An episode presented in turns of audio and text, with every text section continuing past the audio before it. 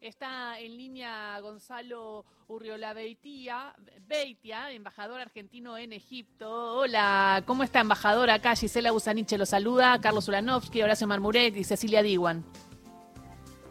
Buenos días a todos, ¿cómo les va? Bien, bien. Eh, justo veníamos chateando y, me, y hablábamos del, del su apellido, Urriola Beitia.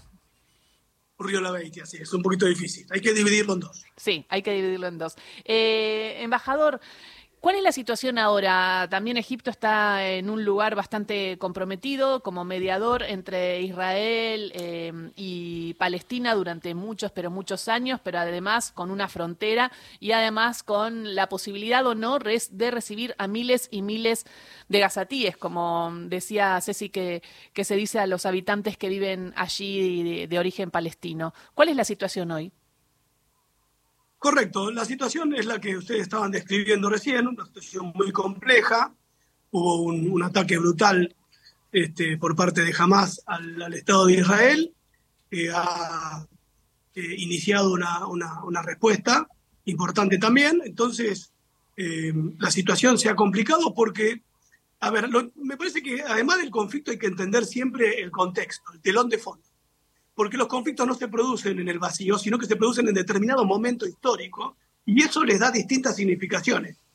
Este conflicto se inicia en un momento eh, muy especial del sistema político internacional. El sistema internacional estaba saliendo de una fase cooperativa, de la, de la llamada globalización, predominantemente cooperativa, donde siempre había conflictos, pero que, digamos, básicamente eh, transitaba eh, por los caminos de la cooperación en, distintos ámbitos, hacia una fase de enfrentamiento entre potencias, con potencias emergentes que desafían, digamos, la hegemonía de, la, potencia eh, norteamericana que después de la caída del muro, digamos, era predominante. Este contexto, digamos, había logrado que en la región se empezara a producir un proceso eh, en el marco de, una retirada de esas potencias y que había permitido una pacificación muy importante entre actores árabes y entre actores árabes y el Estado de Israel. Tenemos el acuerdo de Arabia Saudita con, Irán, tenemos eh, las negociaciones entre Egipto y Turquía, el reingreso de Siria a la Liga Árabe. Marruecos, que Marruecos que también eh, negocia con Israel, digo, y hay algunos algunos estados árabes que comenzaron a tener vínculo, al menos económico, con el Estado de Israel. Pero esto no le gustó a los palestinos porque la causa palestina eh, perdió fuerza. Yo creo que acá hay que distinguir palestinos y jamás, pero de todas maneras, sí es claro que en ese contexto el conflicto entre Israel y Palestina persistía y, digamos, parecía que eh, se debilitaba la posición eh, palestina porque el tema no estaba siendo tratado. Entonces, bueno, en ese contexto es que esta, esta situación de, conflicto tan duro se, se, está dando y, digamos, por lo menos permite entender de alguna manera las razones. En el marco de, la de la multipolaridad, ¿no? De la que se habla y los negocios, y justo se da cuando Arabia Saudita iba a tener este vínculo con el Estado de Israel, al menos económico, y eso fue como demasiado para los otros estados árabes. ¿Qué lugar tiene Arabia Saudita? Arabia Saudita, junto con Egipto, son los, los principales actores del mundo árabe en términos políticos.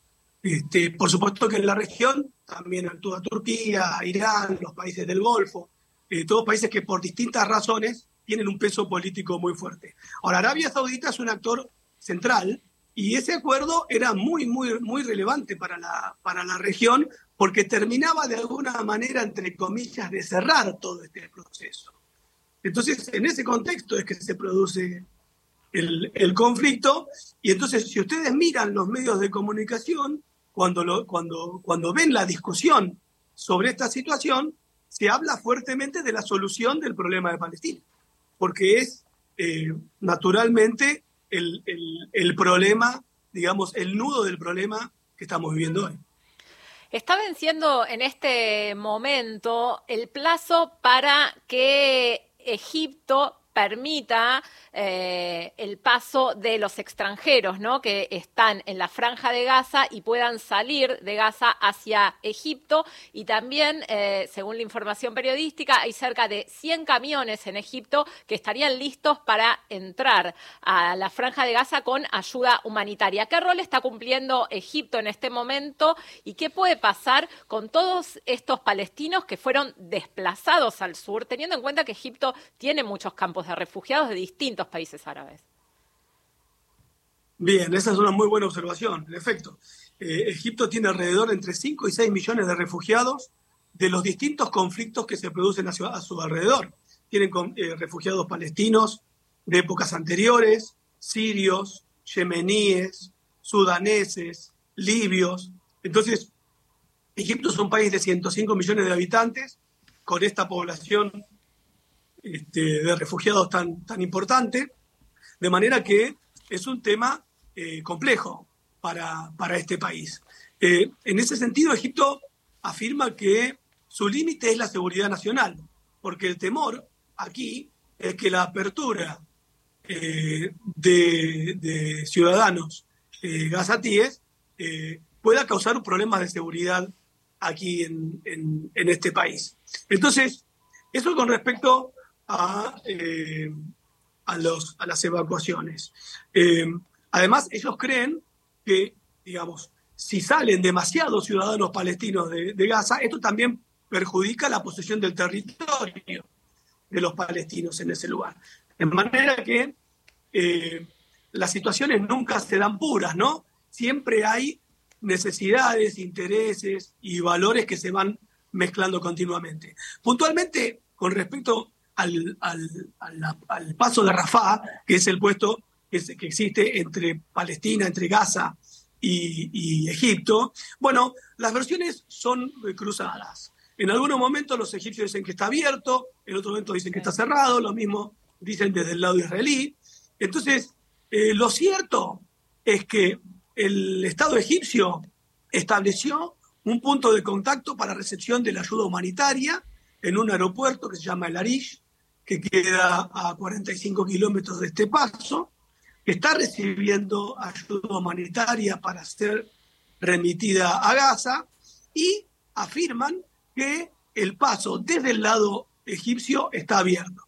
Bueno, esto todavía no se verificó, no está claro todavía cuál de los dos países o si los dos países lo, mantienen cerrado, pero me gustaría hacer eh, un comentario a algo que vos dijiste se terminan los plazos.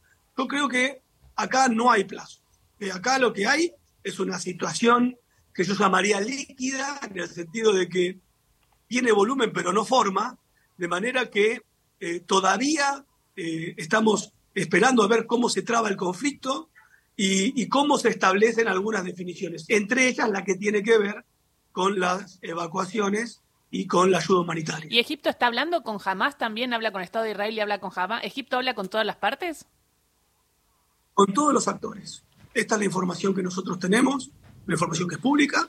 Eh, hablan con, con, todos los actores del conflicto eh, porque están mediando claramente en todo lo que tiene que ver con evacuados y ayuda humanitaria. Y también con los rehenes, ¿no? Porque el Estado israelí elevó a 199 los rehenes que estarían en manos de, Hamas y el, gobierno egipcio inició desde hace ya más de una semana una fuerte negociación para la liberación de los secuestrados, que el presidente Alberto Fernández habló sobre esto diciendo, ¿no? Que hay cerca, creo que de 16. argentinos que están en manos de Hamas.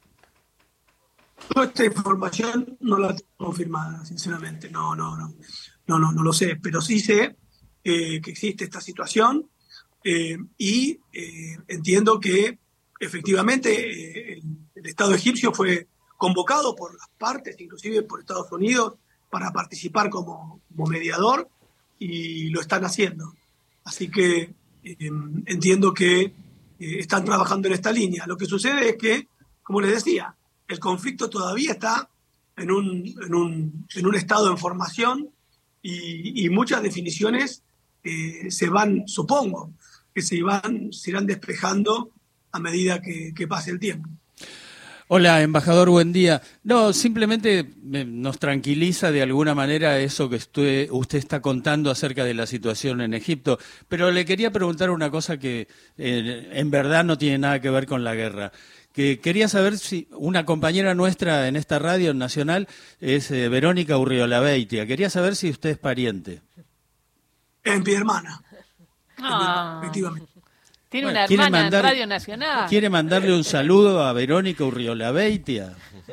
Le mandamos un saludo a Verónica Oriola Bestia, que ayer la saludé por el Día de la Madre Ah, muy y bien. hoy la vuelvo como periodista. Gran laburo hace. Sí, gran laburo. Bueno, muchísimas gracias, embajador, y cualquier cosa estamos en contacto para seguir trayendo un poco más de claridad, ¿no? En, en medio de tanto ruido que hay a nivel internacional. Así que gracias por explicarnos un poco lo que está sucediendo ahí y esperando que se abran los pasos para, pero también entendiendo el conflicto que tiene Egipto, que tiene tantos desplazados. No tenía la idea de que tenía tantos desplazados de Sudán y de otros Claro. eh, conflictos, ¿no? Eh, en África.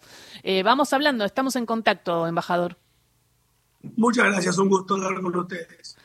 el embajador Gonzalo Urriola Beitia eh, pasó vamos. por eh, Radio Nacional. ¿Ves que